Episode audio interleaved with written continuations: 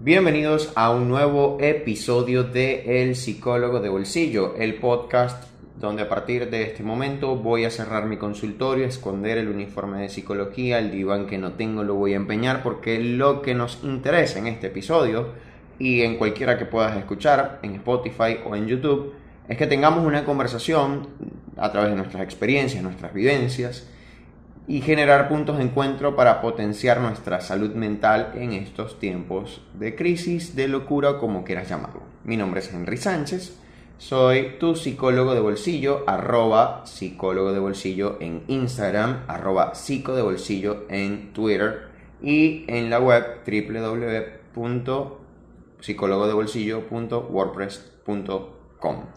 Si quisieras o si quieres iniciar tu proceso terapéutico, puedes hacerlo en dos modalidades. La modalidad presencial en todo el corazón de la ciudad, en el centro comercial Salto Ángel en Maracaibo.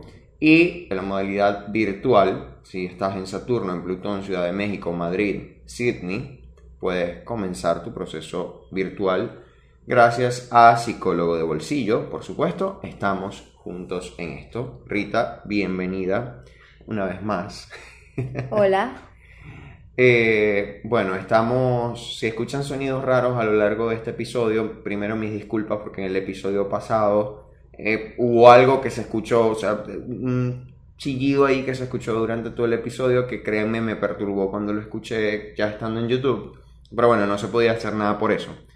Si escuchan algún sonido raro es que probablemente caiga un ciclón, huracán, tormenta eléctrica o, las tres combinadas, porque el cielo está negro literalmente, entonces bueno, ya, ya sabrán que es por eso. Rita, ¿de qué vamos a hablar hoy? Hoy vamos a hablar de la manipulación emocional. Ok. La manipulación emocional, sí. De los manipuladores emocionales. ¿Has conocido alguno? Ah, tengo una lista. Ok, porque creo que me ha pasado. Me, me ha tocado, obviamente si lo tocamos o lo vemos desde el aprendizaje, he tenido la dicha de conocer a personas manipuladoras que al día de hoy, a ver, no es que seamos totalmente invulnerables, pero ya uno aprende cómo identificarlos, ¿no? Y precisamente es el chiste de este, de este episodio. Hablar un poco de aprender a identificar, no, no vayan con la idea de que esto es tres tips para sacar a las personas manipuladores de tu vida. No. No. Es simplemente conversar sobre, a ver, vivencias que hemos tenido, personajes que han aparecido en nuestras vidas, eh, quizás en, historias de otras personas. Y bueno, en función a eso, ir, ir como teniendo esos punticos de qué sería lo más idóneo o lo más sano.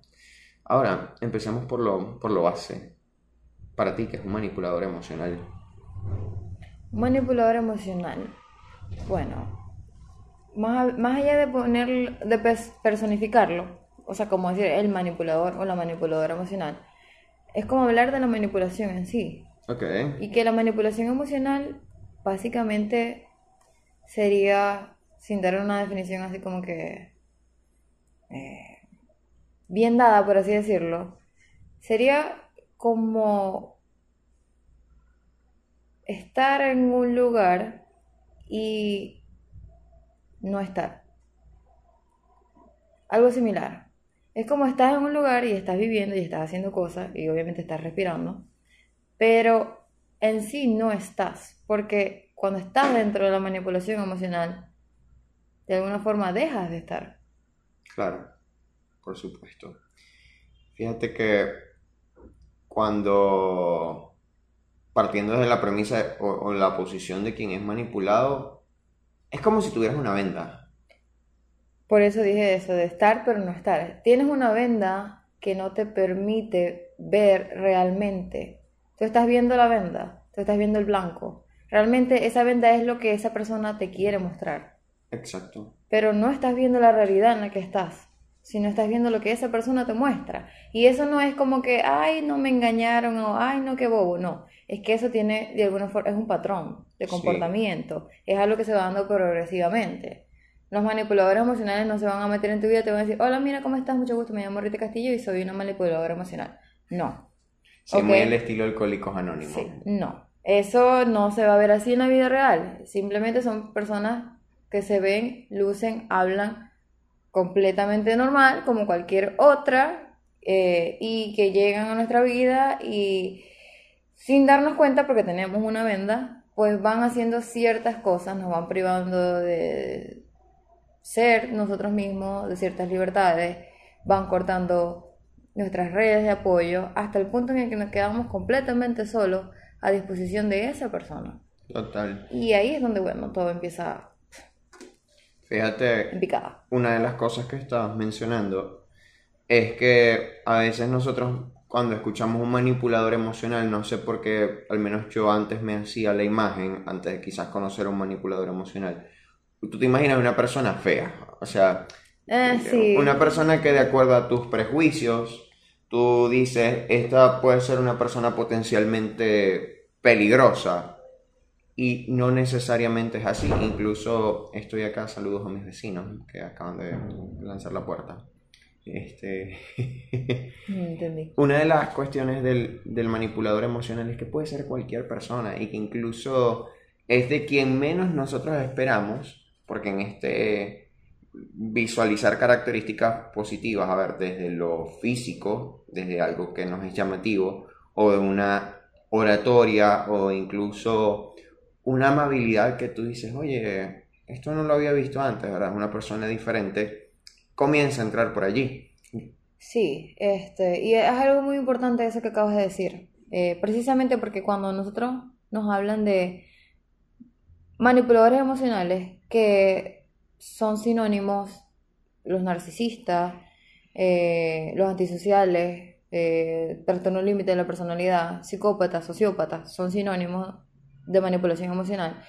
Ciertamente nosotros tenemos la imagen, porque también también me pasaba antes, la imagen de que es una persona fea, que es una persona que se ve peligrosa, que de pronto es una persona que tú sabes que te puede hacer daño, como cuando, no sé, vas caminando por la Un calle. tipo que te, te está esperando en una esquina que tú Exacto, dices, vas caminando por la "Está calle raro". y hay un tipo medio raro por ahí, o una persona, o sea, sea mujer o hombre, que se ve medio extraña y uno dice, uy, no, corre porque esto va a ir mal. O, o crúzate, cámbiate de calle. Cámbiate de calle, pero en la vida real no es así. Como dice Henry, son personas que lucen completamente normales.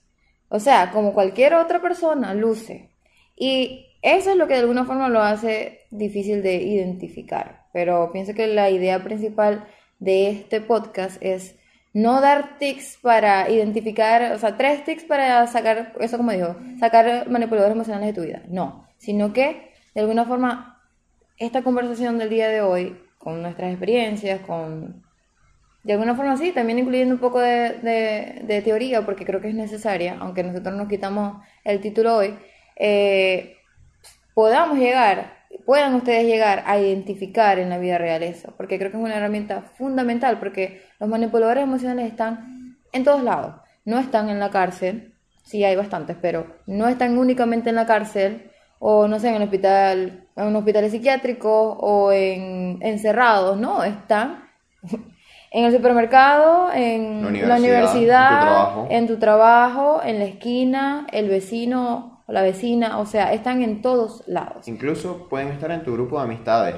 Pueden estar en tu grupo cercano, pueden estar en tu familia y tú no te das cuenta, ¿ok? Y, y de alguna forma, digamos que cuando ciertos, ciertos comportamientos tienden a normalizarse o verse como comunes, uno dice, ah, no, esta persona es así, pero no, hay cosas que no son normales, hay cosas que no están bien, aunque estén dentro de la norma y que se han repetido, porque son patrones, se han repetido a lo largo de años y años y años, y es como que, pero es que esto no está bien, y esto es ser manipulador emocional. Claro, por supuesto. Fíjate que por acá dice el blog eh, o la página Psicología y Mente que el manipulador emocional es una persona que se vale de estrategias de chantaje emocional precisamente para conseguir que los demás hagan lo que ellos quieren, como si fueran sus marionetas. Mm. Convencen e influyen valiéndose de su gran oratoria, siendo capaces de dar la vuelta a las cosas a su conveniencia y usando trucos psicológicos, además de la explotación emocional, para controlar la voluntad del otro. Esto me recuerda mucho a... Y, y recuerdo que lo quería esta mañana cuando estaba pensando en el tema, me acordé de esto y, y quería como abordarlo por allí. el tema de la, de la seducción. Tú sabes, estas cuentas que como ayudan o le dan tips a los hombres para ligar mejor, Ah. para, para ser chanceros efectivos y con quien ellos quieran van a la cama. Y bueno, aquí en Maracay hubo un caso de un personaje, de una persona que, bueno, eh, en sus redes comenzó a colocar basura literalmente Basura totalmente. de, de a ver, eh, denigre- cosas, incluso hay un crimen metido ahí, eh, un crimen, esto se llama crimen, un delito informático, pero bueno, eh, vamos a dejarlo hasta ahí. Y lo cierto es que parte del discurso de esta persona y de muchas cuentas que yo sigo es esto de, de que tú tienes que dominar, o sea, tú tienes que llevar el control y que tú tienes que meterte en la mente de esa persona, o sea, que hace que tú tienes que hacer que esa persona viva, sueñe, sufra por ti. Y hay, por ejemplo, técnicas como esta del te escribí hoy, nos vimos y de repente, aunque la pasamos bien, yo retiro completamente la atención para que se genere esa ansiedad. Es, es como la ley del hielo. Creo que eso se llama, si no me equivoco, ahorita lo puedes buscar, se llama love bombing. Love bombing, o sea, bombardeo de amor. Sí, correcto. Por como también como el ghosting, por ejemplo. Hay muchos, hay- ahorita hay muchos términos. La mayoría son en inglés. Pero creo que el que tú estás mencionando es love bombing. Porque es como que te tiro una bomba de amor, te, te engancho y luego me voy. Adiós. Y uno queda como, ¿qué? Y de luego vuelvo otra vez, de luego de tiempo. Pa. Y te tengo ahí. Este, no te dejo ir, pero también te tengo. Exacto, bueno, fíjate que dice que una vez que, y lo hablé en el caso de los psicópatas, cuando hay seguridad del compromiso por parte de la víctima, todo comienza a cambiar radicalmente. De golpe elimina todas las concesiones otorgadas, los mensajes tardan más tiempo en ser contestados, ya no tiene ganas de escuchar y de prestar atención a tus demandas, y los detalles que antes tenías se convierten en desprecios. Las risas pasan a ser conflictos que cada vez serán más frecuentes. Entonces, eh, a mí incluso me llamaba mucho la atención esto, porque, a ver, yo comienzo a consumir este contenido aproximadamente a los 16, 10 sí, yo creo que a los 16 años. Y tenía que ver mucho con este tema de que me enamoraba solo, pues, o sea, de que era una cuestión, o, más allá de enamorarme solo, quizás era correspondido, pero no me daba quizás el paso de poderle comentar a la persona, hey, mira, me gustas, entonces, ah, la persona no es adivina.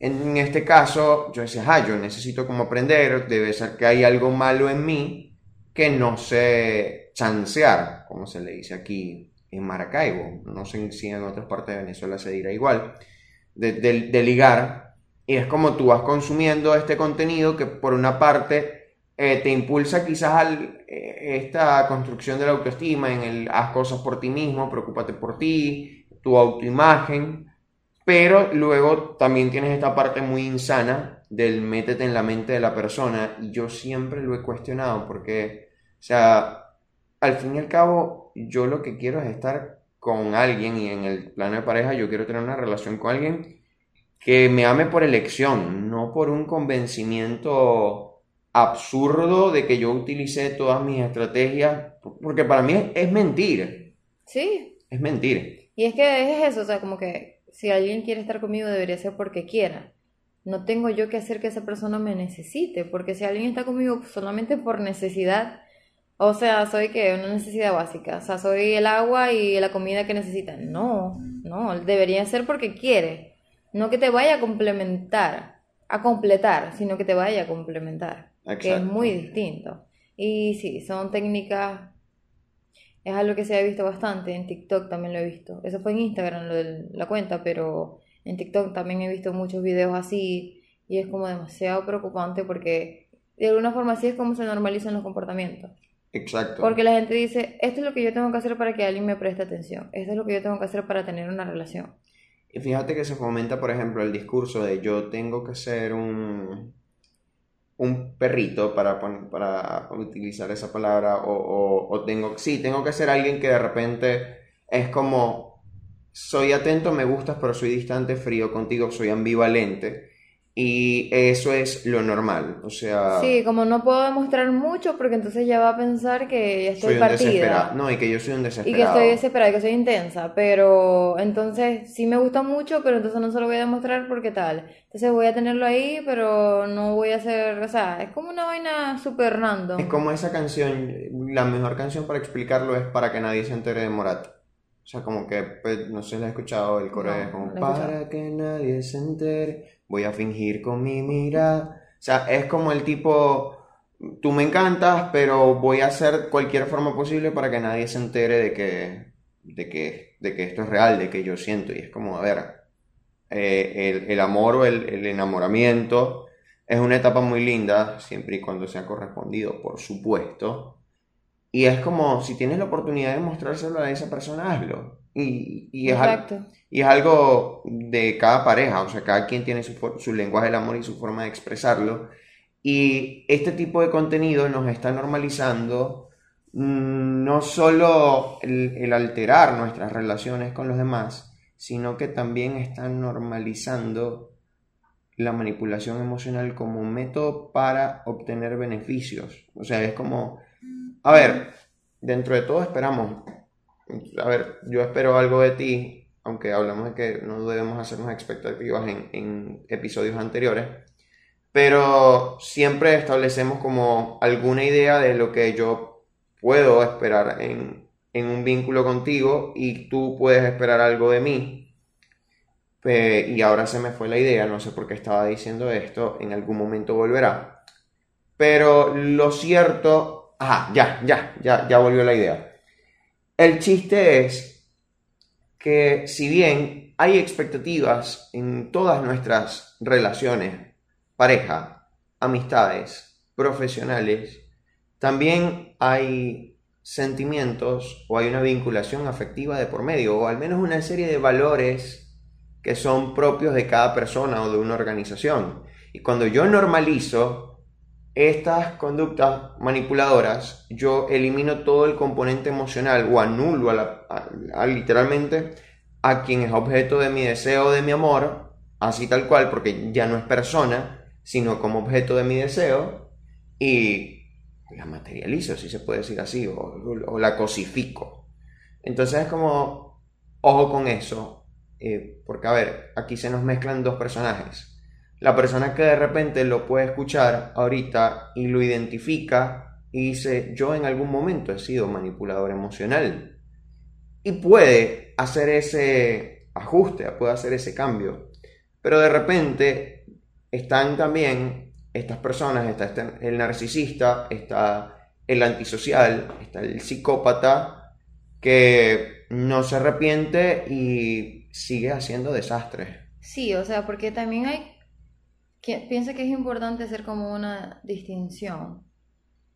Antes, bueno, antes de pasar como a ese tema ya de hacer la distinción entre de, pronto cuando ya hay como un trastorno de base, algo orgánico de base, a de simplemente de pronto ser manipulador emocional porque es lo que aprendí, es con lo que me es lo que estaba a mi alrededor, lo aprendí y lo aplico, pero no es lo mismo que cuando digamos, ya eso no lo puedo cambiar porque ya es algo que está en mí internamente, intrínseca- intrínsecamente. Y que al final esas cosas que, de las que habíamos estado hablando, que si el ghosting, que si el love, bombing, hay muchos otros. Eh, quería mencionar a una psicóloga española, este, que la tengo aquí, se llama Marta. Eh, ella tiene un libro eh, que no quisiera comprar porque de verdad que se ve que es demasiado increíble, que se llama Que sea amor del bueno. Y él, ella en ese libro eh, describe esas, esas, esos términos nuevos, la mayoría son en inglés, hay muchos otros, no me acuerdo ahorita de los otros, pero también habla mucho de la importancia de reconocer lo que es el amor sano en sí. Y aparte, de, hace mucho hincapié en lo que es la responsabilidad afectiva, porque aunque ese sea un término muy trillado, por así decirlo, o sea que se ha, se ha hecho, el, o se ha incrementado en la pandemia, es un término sumamente importante porque es algo que la mayoría de las personas no tienen, porque no nos enseñan a tenerlo, precisamente. Y la manipulación emocional, o ser manipulador eh, emocional, básicamente es ser irresponsable, afectivamente hablando. Claro. ¿Ok? Una vez que lo haces consciente. Ahora, si ya lo haces consciente y lo sigues haciendo porque simplemente te provoca y ya, ahí sí podríamos hablar de un trastorno de base. Exacto. Que es lo que de pronto vamos a hablar ahorita. eh, eh, que ya es algo completamente diferente y ahí sí hay que hacer un hincapié porque es como que, bueno, nosotros como psicólogos, digamos que los únicos trastornos en los que nosotros con propiedad podemos decirle, una, decirle al paciente que tenemos enfrente como que corre, chao, huye, adiós. Podemos hacer esa intervención, no esperando que la persona se dé cuenta, sino haciendo la intervención directamente, es precisamente con trastorno de la personalidad narcisista, trastorno de la personalidad límite, trastorno de la personalidad antisocial, psicópatas, sociópatas, o sea, con esa combinación específica, digamos, ahí nosotros sí podemos decir, hey, chao, adiós. Sí, porque Confrontar directamente, sin esperar a que la persona se dé cuenta como es normalmente que es un riesgo muy grande. Es un riesgo muy grande. Y precisamente por la manipulación la persona puede no darse cuenta de, de lo que está pasando. O sea, es como...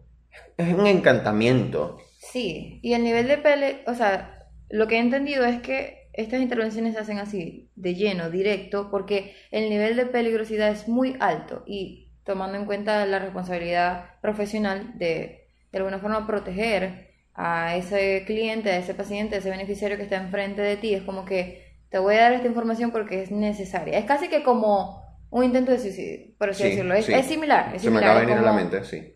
o sea, tenemos este, esto y es como que, ok, cuando una persona de pronto se intenta suicidar o está en ese proceso, se le avisa a la familia y es como que hay cierta información que tengo que revelar porque es importante porque tu vida está en peligro. Aquí pasa lo mismo. Cuando tienes personas a tu alrededor así, tu vida también está en peligro.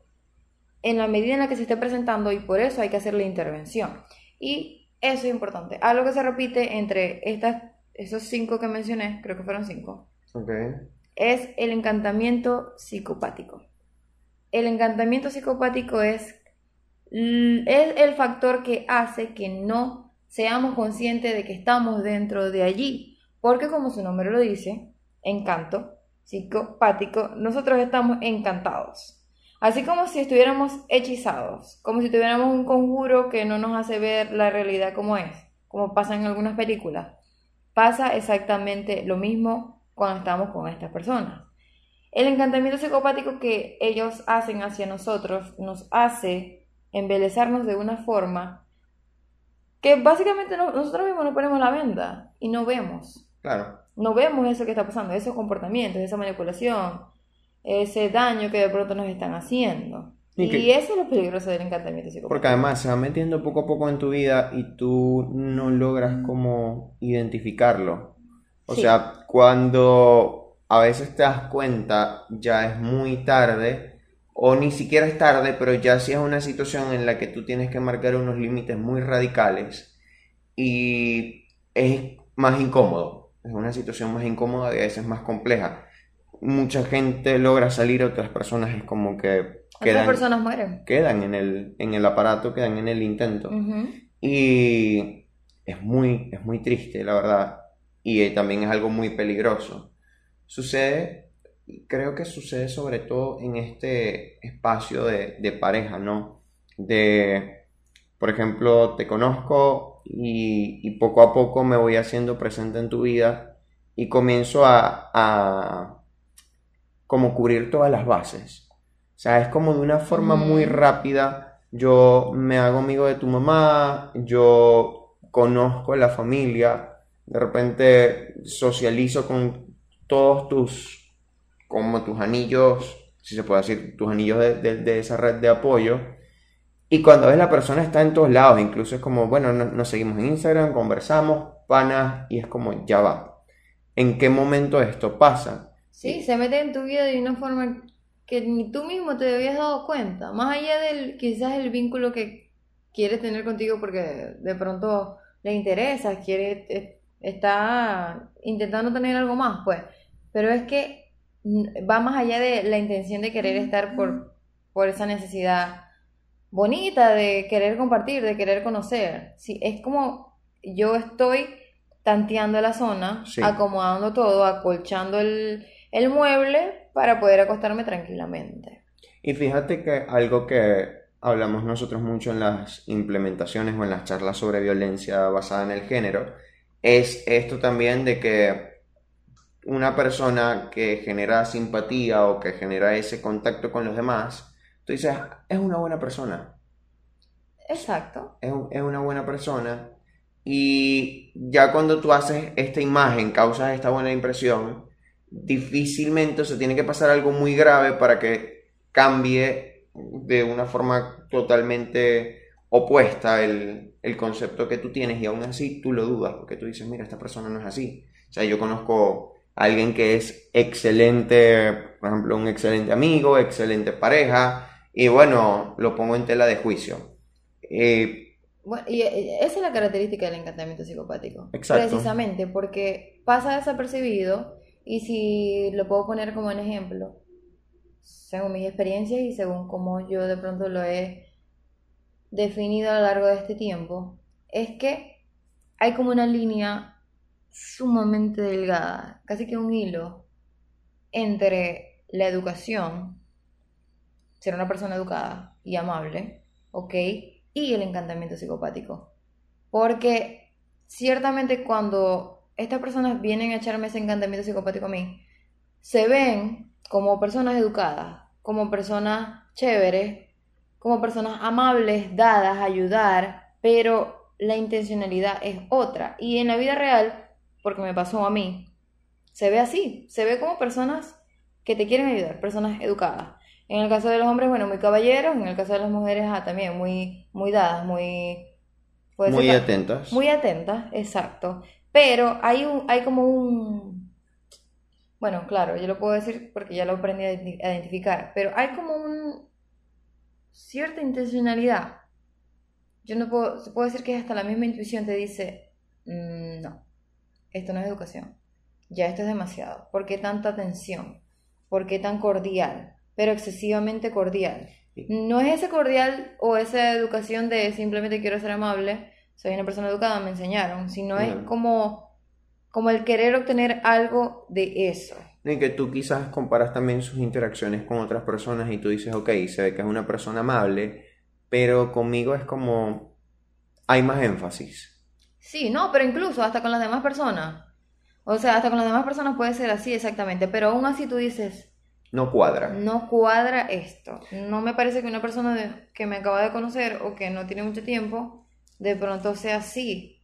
O sea, hay como una diferencia, una diferencia bastante grande y que es como el esa señal de alerta que nos dice, eh, O sea, Mira. si te tomo la idea, es como una persona que vendría siendo monedita de oro, que le cae bien a todo el mundo e intenta caer bien con todo el mundo. Y tú dices como pana, tú tienes que odiar al menos a alguien. No, no así de, de, de quizás radical como lo estoy planteando yo, pero es como, a ver, quizás en- de un grupo de 20 personas, eh, cuatro es como tienes una relación neutra y una no te cae expresamente bien. Entonces es como que todo de mil amores con las 20 personas. Sí, Raro. y otra cosa también, que aquí como poniéndolo un poco más a, a tela de juicio, es una educación, una cordialidad y una atención que te hace sentir incómodo. Cuando una persona es educada, cuando una persona es amable, cuando una persona te intenta ayudar desinteresadamente, tú no te sientes incómodo o incómoda, tú te sientes tranquilo porque es como que bien, gracias por ayudarme.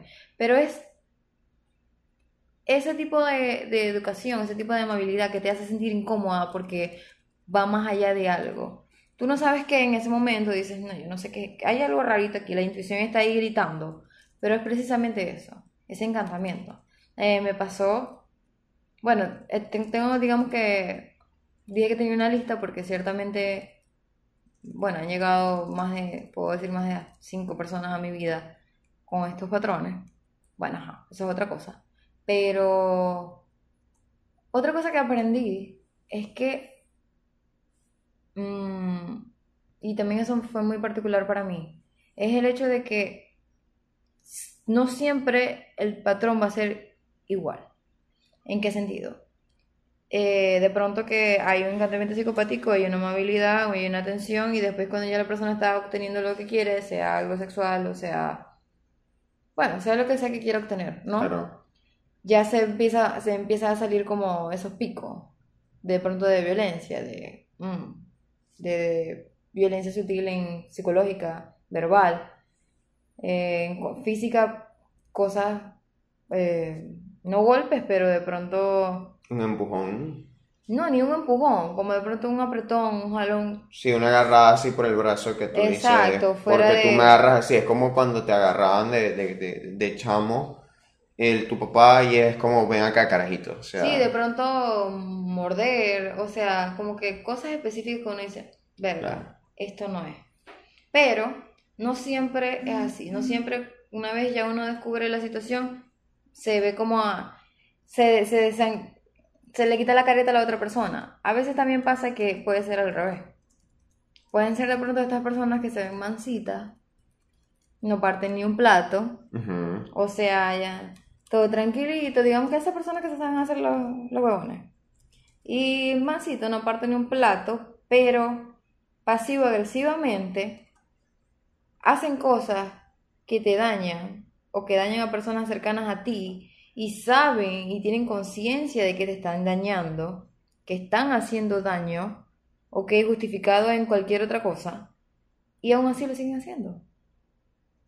Y es como que no me pegaste, no le pegaste a nadie, no insultaste a nadie, eh, no, no le dijiste de pronto a alguien, no sirves, no vales para nada, pero las cosas que estabas haciendo, muy bien hechas, muy bien este, organizadas, ok, dañaron a personas que supuestamente eran importantes para ti.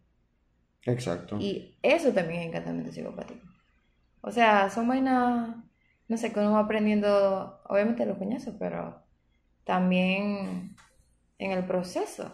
Claro. Sí. Eh, sí es algo muy difícil de identificarlo y creo que la experiencia, por desgracia, es como la mejor instructora o, el- o la mejor aprendiz. Y me está acordando, ¿no? De esta gente, yo lo mencioné en el episodio de Religión Buena o Mala, si no me equivoco, donde en mi familia ocurrió, no en el caso de pareja, sino que unos pastores, ellos se hicieron amigos de mi papá y era una gente muy espiritual, todo el asunto, y ellos como que se empezaron a involucrar de una forma que a mí siempre me llamó, la atención, para ese momento yo tenía creo que 11 años, y, y era una persona como que de repente era muy amable, muy dada, pero se lanzaba esos golpes de, bueno, pero no tengo nada en mi casa, no tengo nada en la nevera. Y yo como, esta persona está pidiendo plata, esta persona quiere dinero. Y yo veo que poco a poco esta persona incluso empezó a meter a su familia, o sea, ellos se quedaban todos los fines de semana en mi casa y mi familia era quien aportaba todo, ellos podían destruir la casa literalmente y quien, quien se iba a llevar el regaño era yo. Mm. Fue una situación que duró tres años y literalmente fue como el momento en el que mi papá unió todas las piezas del rompecabezas y, fue como que ya, ya, esto se acabó. Y, se metieron en un punto en el que incluso tenían influencia en las decisiones de la familia y su interés, obviamente era, era este, esto perverso de querer controlar, pero también era que había un beneficio económico, un beneficio material grandísimo en esta situación. Y bueno, una vez que se identificó, es como incluso yo al día de hoy soy muy sensible con este tema de, de la religión cuando yo escucho a pastores, sacerdotes, eh, rabinos, no, no, no interesa la religión, que comienzan a hablar, a hablar, ah, perdón, a hablar un poco desde el enamoramiento a la gente, del Dios te ama, Dios te quiere, pero de repente comienza a lanzarte estas puntas de tienes que hacer esto porque Dios te va a castigar, tienes que hacer esto, es como, a, ver, cada, mis acciones tienen consecuencias, ¿cuál es la necesidad de estarlo recalcando? Y además de tú decirme a mí, como ser humano que también falla, que tengo que hacer esto o aquello que de repente tú en tu vida no lo haces. Sí, ¿no? Y la intención de la parte económica también. Pero ahí acabas de decir algo muy importante que no había mencionado y me diste luz para hacerlo. es el tiempo en que uno se tarda de, de dar cuenta de que está dentro de esta situación. Porque en el caso de tu familia fueron tres años. Sí, fueron, Fíjate. fueron tres años. Tres años alrededor de personas que de alguna u otra forma estaban haciendo daño. Estaban, sí, controlando, eh, entre otras cosas, ¿no? Eh, y que hay personas que pasan toda su vida, toda su vida en una situación así. Y otras que no salen porque mueren en el intento. Sí. ¿no? Y ciertamente eso, a mí también me ocurrió en cuanto a, lo- en cuanto a los tiempos. Por ejemplo, mm, recuerdo que la primera vez me tardé un año y meses en darme cuenta. La segunda vez me tardé un mes en darme cuenta. Y la última vez que yo recuerdo, porque quizás han pasado otras veces, me tardé 10 minutos en darme cuenta. Y ahora en la actualidad, bueno, depende también de la atención que le ponga a las cosas, porque ajá. A veces uno está en el aire y Sí, ya. y- pero en la actualidad es en el instante. En el instante yo veo una persona, no, no es que estoy diagnosticando ni analizando a nadie, ojo, no. Es que yo veo una persona y ya con estos patrones de comportamiento, ya con estas cosas que, que he aprendido a través de la experiencia y también de la información que me, me he yo dado este, leyendo y también con mi terapeuta, ¿ok? Eh, lo puedo identificar en el momento. De verdad, veo una persona, escucho su discurso, veo su comportamiento y es como que esta persona es encantadora psicopático o encantadora psicopática. Y es como, ok, fila, chao. O si puedo, o sea, si es una persona muy cercana a mí, en este caso obviamente un límite, pero si es perso- una persona que está cerca de personas que yo estimo, también es como que, hey, pila aquí, Exacto. pila aquí. Y, bueno, Sabes que ahora que estás mencionando eso, además del tiempo, hay algo muy importante con el, el manipulador emocional, que es que reconoce tus carencias o reconoce tus necesidades y como y es la parte en la que se hace tan difícil tú decir esta persona me está manipulando porque justamente eso que tú necesitas, eso de lo que tú careces, eh, vamos a poner un ejemplo práctico. Tengo un rollo con el tema de que la gente me va a abandonar y aparece alguien que, que de repente en sus migajas me demuestra que, que puede estar para mí. eh, Que, que, es algo como sincero y en función de esa necesidad la persona va jugando con uno y uno no se da cuenta y puede pasar años en esa situación y tal cual como esa necesidad ahí está siendo eh, alimentada, o mejor dicho, se está cerrando, eh, no logro quizás visualizar las otras cosas, o si las percibo, son pasables para mí, porque digo de repente, esta persona me quiere de verdad, esta persona me entiende, se está preocupando. habla mi lenguaje del amor, y no, no es que está hablando tu lenguaje del amor, pana, es que lo estudió y, y, y- y, pues te está haciendo trizas con eso, desde el aprovechamiento eh, sexual, afectivo, económico, material, donde tú lo quieras ver, o en el caso que, que- que te esté pasando, pero es así. Y por eso es tan importante también el tema de uno hacer conciencia de, de incluso porque yo me relaciono con estas personas. Eh, es una pregunta muy interesante, partiendo de lo que hablamos, lo que hablamos en episodios pasados, de que cada, cada persona que está en mi vida es un espejo Sí. y viene a enseñarme o a mostrarme algo que está en mí y yo no lo percibo, no lo veo, se me hace más fácil verlo en el otro. Entonces, en la medida en la que yo me pregunto, ¿por qué me gusta esta persona? ¿Por qué me relaciono con esta persona?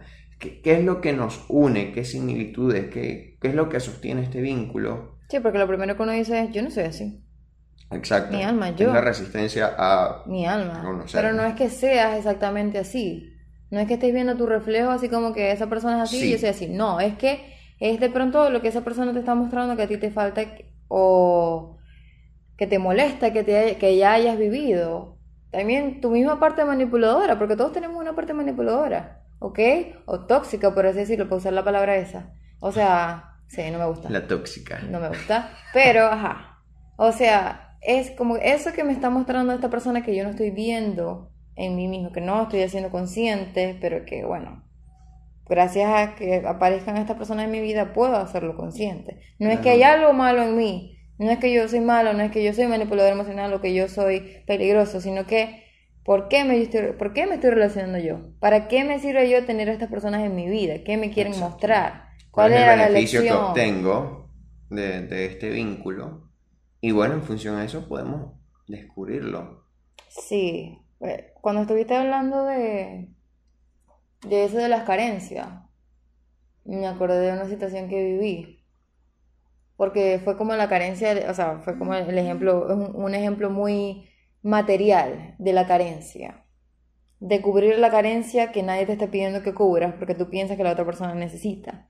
Y me acuerdo de una situación que viví con una prima y pues su pareja en ese momento.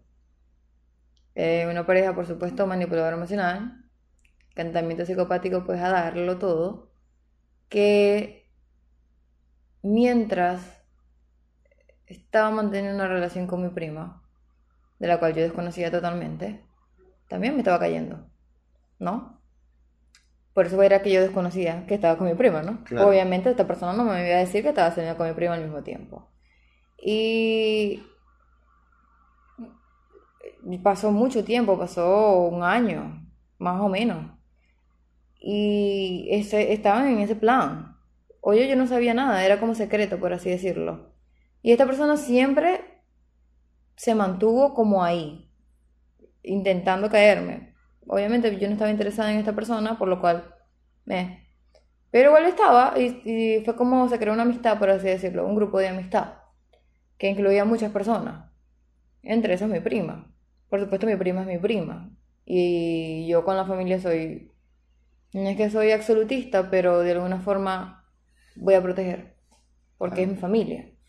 Y sobre todo, eh, por lo menos, no sé, hay personas de la familia que uno con las que uno se vincula más y en este caso esta prima también eh, era, en ese, era de este caso. Y cuando yo me enteré de esa situación, esos fueron los 10 minutos, por cierto, esa fueron los 10 minutos. Ok.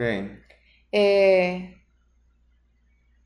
porque la, la, deducí, porque fue como, no me tuviste que decir porque te estoy viendo tan mal que es como que algo aquí está pasando raro.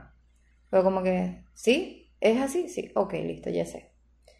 Y obviamente yo me alejé rotundamente de esta persona y de este círculo, por así decirlo, porque es como que, sinceramente, yo no necesito eso en mi vida.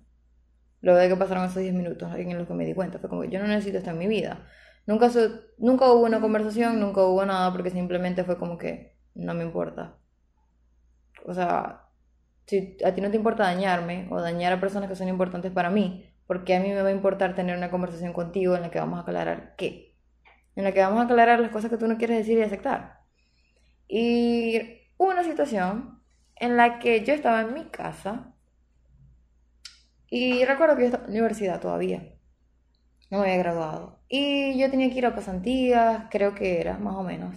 Tenía que tomar transporte público y no tenía efectivo para hacerlo. Eh, en ese momento y era como estaba pensando, obviamente estaba en mi casa, estaba hablando con las personas que estaban ahí de la situación y esta persona estaba ahí, pues no porque yo quería que estuviera. Y obviamente está escuchando la situación, entonces yo estoy como llamando a mi mamá, solucionando, hey mira, este, el, cómo consigo efectivo, sabes de alguien que tenga, tal. Y al final como que ya más o menos tenía algo conseguido por ahí. Y de la nada yo estaba sentada, comiendo, y viene esta persona, se acerca a mí con un billete de no sé de cuánto, pero era un billete, o sea, era efectivo. Así como no me dijo nada, me miró y fue como. Me puso el efectivo ahí. Y yo. Recuerdo que yo, yo lo vi y fue como. ¿Qué es esto? Más o menos. Y que no, que yo veo que estás necesitando efectivo y bueno, te, te lo voy a dar porque ajá, te, quiero ayudar. Y yo me acuerdo que, bueno, supongo que mi actitud, mi cara, todo lo todos los comportamientos, todo eso sumado, lo que hice en ese momento, fue como que le hizo claro a esa persona que en primer lugar agarrar ese efectivo y en segundo que se largara de mi vista y se largara de mi casa. Porque es como que después de todas las cosas que tú has hecho, de todo el daño que tú has hecho, vas a venir de hipócrita a pararte Claro. frente a mí, a darme un efectivo como que ese salvador, como el que sí, te estoy... La carencia, aquí tienes una carencia y yo te la estoy solucionando. Precisamente lo identifico como mi puerta, mi puerta para entrar a tu vida y, y- y quedarme y obtener lo que yo quiera. Y es como que, lárgate, yo no te pedí nada, chao. Y fue literal lo boté de mi casa, fue como, o sea, estoy soportando que estés en mi casa porque, bueno, lamentablemente hay cosas que, que con las que uno no puede como poner límites totalmente. Claro, Pero lárgate de mi casa. Y fue como que la primera vez en la que yo confronté esa situación y la respuesta que tuve de esta persona fue, pero ¿por qué te pones así? ¿Cuál es la situación? O sea, ¿qué te hice yo para que tú me trates así? Y yo como que, o sea, yo casi que agarré la careta de payaso, muy importante, papel de víctima. agarré la careta de payaso y me la puse. Y fue como, ¿Are you fucking kidding me? O sea, me estás jodiendo. O sea, ¿es en serio? Esta, esta persona no sabía que yo sabía todo, pero por Dios, o sea, no vas a saber. Pero es el papel de víctima, es como ese mismo rol de manipulación. Yo cambio del abusador a la víctima. Exacto. Del abusador a la víctima, dependiendo de cómo me funcione. O del salvador, también. ¿Ok? Estamos en, en la víctima, el salvador y el victimario. Ese es el, el juego psicopatológico, creo que es. Ok. Creo que así se llama, si no me equivoco. Eh, juego psicológico patológico. Creo que es así. El, ese rol. Son esos tres, esos tres personajes. Y tú internamente puedes tener los tres. ¿Ok? O puedes estar en una situación en la que estén los tres, en la que tú seas la víctima, otra persona sea el salvador y otra persona sea el victimario. Entonces es como cambiar de rol, cambio, cambio, cambio rol, rol, rol, rol. Y él en ese momento cambió de rol, o sea, fue como que de victimario pasé a la víctima, pero también quería ser el salvador, proveyéndote esas carencias. Exacto. Los tres al mismo tiempo, y yo los identifiqué los tres al mismo tiempo, y por eso le dije, lárgate de mi vista, o sea, chao. Y eh, en terapia, mm, digamos que no solamente en esta situación, sino que digamos en otras situaciones, también me vi involucrada como en este juego psicológico patológico y obviamente yo dije como que yo pregunté a mi terapeuta, hey, mira, ¿cómo me salgo de ahí? O sea, no quiero estar ahí. Ya me ya los identifico, pero ¿cómo hago para salirme? Y es como que la única forma de salirte es dejando de tener un- algún rol. Dejando de ser la víctima, dejando de ser el victimario, dejando de ser el salvador. Y para eso tienes que ser consciente de los tres. Y poder decir, chao, me salgo. Y bueno, básicamente así ha funcionado. Creo que haciendo consciente esas identidades en mí misma y en qué momento aparecen es como la forma en la que he podido salir de allí. De, Pero- de aprender a gestionarlo y que no, no te controle. Y, y, aprender a identificarlo en los demás, en el Sí. instante. Y bueno, esa situación de verdad que fue una situación bastante fuerte. Creo que fue la última sí que me ha pasado. Que yo identifiqué y es como que, no sé, la- Sabes que ahora que hablas de esto de identificarlo en uno mismo, eh, yo gracias a la terapia he hecho, he ido haciendo como esa reflexión y uno dice que qué triste o de repente que, que bagre de parte de uno que ha llegado ese momento en el que uno actuó entre allí eso de uno ser la víctima y, y luego el victimario, como, como lo llama mi terapeuta, ¿no? De que en algún momento es, es algo muy, muy tuyo que tú aprendiste eh, dentro de tu crianza, dentro de tus tus vínculos más cercanos. Y tú, tú miras en retrospectiva, al menos yo lo hago con mis vínculos y digo, muchas de estas cosas se pudieron haber evitado si yo tuviera la conciencia que tengo hoy de estos personajes que están aquí y que usualmente se apoderan del discurso de, de, de cada, de cada persona. En mi caso, de repente, es el discurso de la víctima que entonces viene y, y- y arma esta escena y luego pasas a la otra, a la otra polaridad o pasas al, al otro espacio del victimario que es donde entonces tú haces sentir mal a la otra persona. Sí, y no es como hacer sentir mal a alguien, no tiene que ver con golpearla Exacto. o decirle una grosería, es simplemente, no sé, darle donde le duele tomando en cuenta ese Exacto. conocimiento de las carencias. Y cuando se supone que tú estás en una relación de pareja o tienes una amistad, tú sabes que le duele a esa persona. Exacto. Y aprovecharte de eso de alguna forma es bastante mal. Sí. Y bueno, básicamente, ¿cómo trabajar eso? Terapia. O sea, sí. terapia y, y, voy desde el plano personal, que era con lo que venía ahorita, de que tanto yo de repente estoy siendo un manipulador emocional, que mis relaciones incluso se sostienen por eso. Y preguntarme, ¿vale realmente la pena yo mantener a alguien en mi vida a costa de su salud mental en primer lugar y segundo al precio de, de que realmente esa persona no sea, no sea ella y que uno mismo no pueda ser auténtico porque en la medida que tú te conviertes en un manipulador emocional, tú eres una persona que al fin y al cabo nadie va a identificar qué carajo es o quién carajo es, al fin y al cabo. O sea, porque es como, no sé qué eres, eres un, eres un mentiroso, eres un manipulador y, y, y, es como cualquier cosa que venga de ti, ya yo la voy a tomar como peligrosa y al menos yo me voy a alejar. Sí. Y, y es personas que tristemente están destinadas, mientras no, eh, en el caso de alguien que tiene la oportunidad de, de, quizás identificarlo y cambiar, que no estamos hablando de un sociópata, un psicópata, no de un psicópata, o hay un trastorno de base orgánico. Exacto, están destinados a, a, fracasar en la mayoría de sus vínculos interpersonales. Entonces, por eso la invitación es a hacer ese proceso de conciencia de, de, de, estos roles, de estos personajes en nosotros, y, y también identificar o buscar esa parte sana y empezar a, vivir, a hablar y actuar desde esa parte sana. Sí, a relacionarme desde esa parte sana. Y de verdad ahí, terapia. Sí. Eh, porque, a ver, leer libros de autoayuda, eh, investigar acerca de eso no es suficiente. No es suficiente porque eh, requiere, para asimilar todo eso, requiere un proceso de, de conciencia muy grande, de insights, de darse cuenta de acompañamiento que requieren de ayuda profesional. Eh, de verdad, para poder hacerlo y alcanzarlo requieres de ayuda profesional. Puedes leer de eso, obvio, sí. Yo también leía bastante de eso. Pero no es suficiente porque tienes que también identificarlo en tu vida, eh, en las relaciones que tienes, en las relaciones que has tenido. Y eso también de alguna forma es mucho más fácil hacerlo acompañado que solo y de pronto darte cuenta de vainas que... Porque de repente hay cosas que tú no quieres ver. Exacto, que no estás preparado en el momento y, necesitas a alguien que te ayude a, poder hacerlo consciente. Claro, y, la figura del profesional es, esa que te, da, te da los toques técnicos necesarios para que tú, tú lo visualices, ¿no? No, y otra cosa que también es, por lo menos me ha ocurrido, es que va más allá de hacerlo consciente.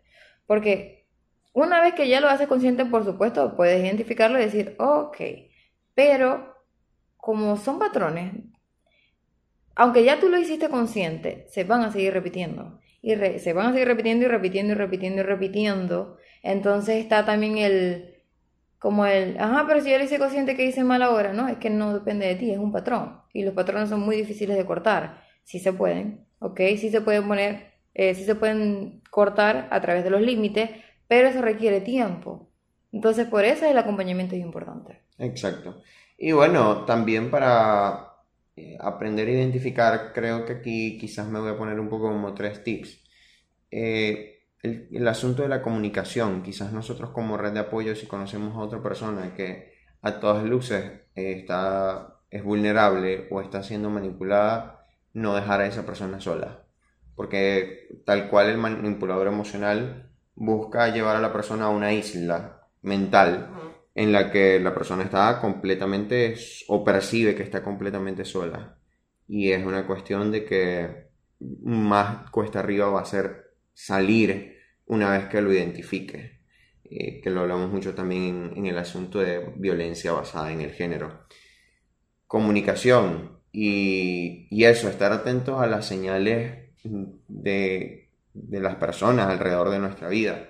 Por ejemplo, con esto de, de, las personas que se comienzan a involucrar de cierta manera en todos los aspectos de tu vida y ya tú, o sea, cuando la inquisición te dice, pana, esto está, está siendo invasivo, esta persona se está metiendo en mi vida y es como, ajá, fino, de repente puede ser una pareja y, tú no tienes ningún rollo con que eh, sea pana de tus amigos, pero tú, tú sabes que hay un límite en el que tú quieres hablar cosas con tus amigos y esta persona de repente ya también quiere como entrar dentro de estos espacios. Es como, no, ya esto, como en la Fórmula 1, cuando empieza, esas son las banderas amarillas que empiezan a aparecer y es como, vaya con cuidado y si la cosa se pone peor, bandera roja, adiós. Entonces, estar atentos a eso, Rita, no sé qué quieres decir para cerrar.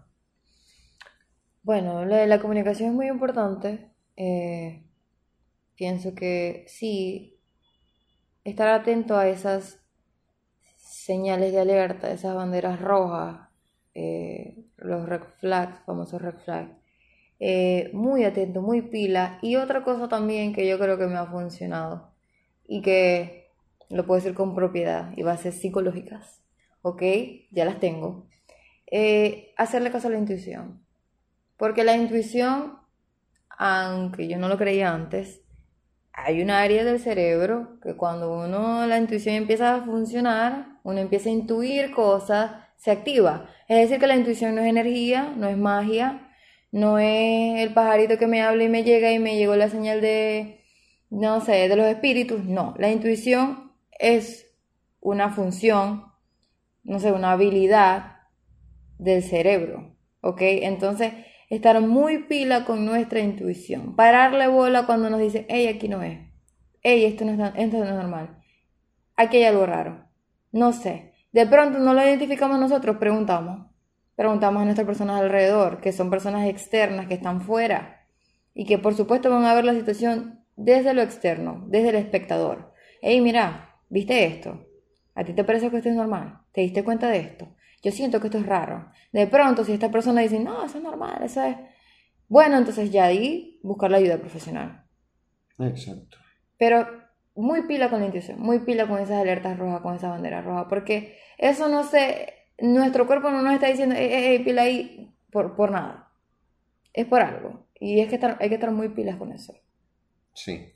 Y bueno, eh, si de repente quieren compartir su historia para quienes nos escuchan en YouTube y también como dejar esa, esa reflexión de tengan cuidado en esta situación o, o, por ejemplo de que identificaron algo y eso les ayudó a salir Pueden dejarlo en los comentarios, igual eh, por las demás redes sociales, por Instagram, por, por Twitter también lo pueden comunicar. Y la idea es que precisamente esto sea una conversación o una interacción, no solo entre Rita y yo, sino entre ustedes, donde podemos potenciar la salud mental entre todos y protegernos de los manipuladores emocionales y identificar también si hemos sido hemos ejercido ese rol en algún momento y trabajar en eso. O bueno, Rita, muchísimas gracias una vez más. Eh, excelentes estos episodios, uno, uno mejor que el anterior. A ti por invitarme, de verdad que me ha gustado bastante también compartir eh, todo esto. Eh, de alguna forma, creo que más allá de, de hablar, que bueno, es algo que me gusta, creo que se nota, es como de alguna forma a través de las experiencias y los conocimientos que, hemos tenido, eh, poder aportar un granito de arena eh, a las demás personas y que eso, así sea en gran medida o pequeña medida, pueda hacer algo. O sea, psicoeducar, por así decirlo. Que al final del día a alguien este mensaje le llegue y, y que era pues la persona que lo necesitaba y pues pudo salir de, en este caso, de una relación o de algún vínculo o incluso evitar a un o a una manipuladora emocional. Sí, no, y también la, otra cosa que me gusta es la dinámica, porque más allá de pararte y dar una exposición y decir, bueno, los manipuladores emocionales según la ta ta ta ta, ta son esto, esto, esto, es también hacerlo entretenido y indistintamente del tema, o sea, hoy fue un tema como de alguna forma bastante fuerte, por así decirlo, pero indistintamente del tema, hacerlo digerible para las personas. Exacto. Es lo más importante, para no aburrirme, como para quedarme, como para decir, hey, ya va, quiero escuchar esto y no me aburro. Sí, es así. Bueno, eh, con esto damos finalizado nuestro episodio de esta semana. Si te gustó, dale like, comenta, comparte, te puedes suscribir tanto en nuestro canal de YouTube como puedes seguirnos en Spotify y en todas las redes sociales, arroba psicólogo de bolsillo en Instagram, arroba psico de bolsillo en Twitter y www.psicólogodebolsillo.wordpress.com. Estamos juntos en esto y será hasta un próximo episodio de El psicólogo de bolsillo. Chao.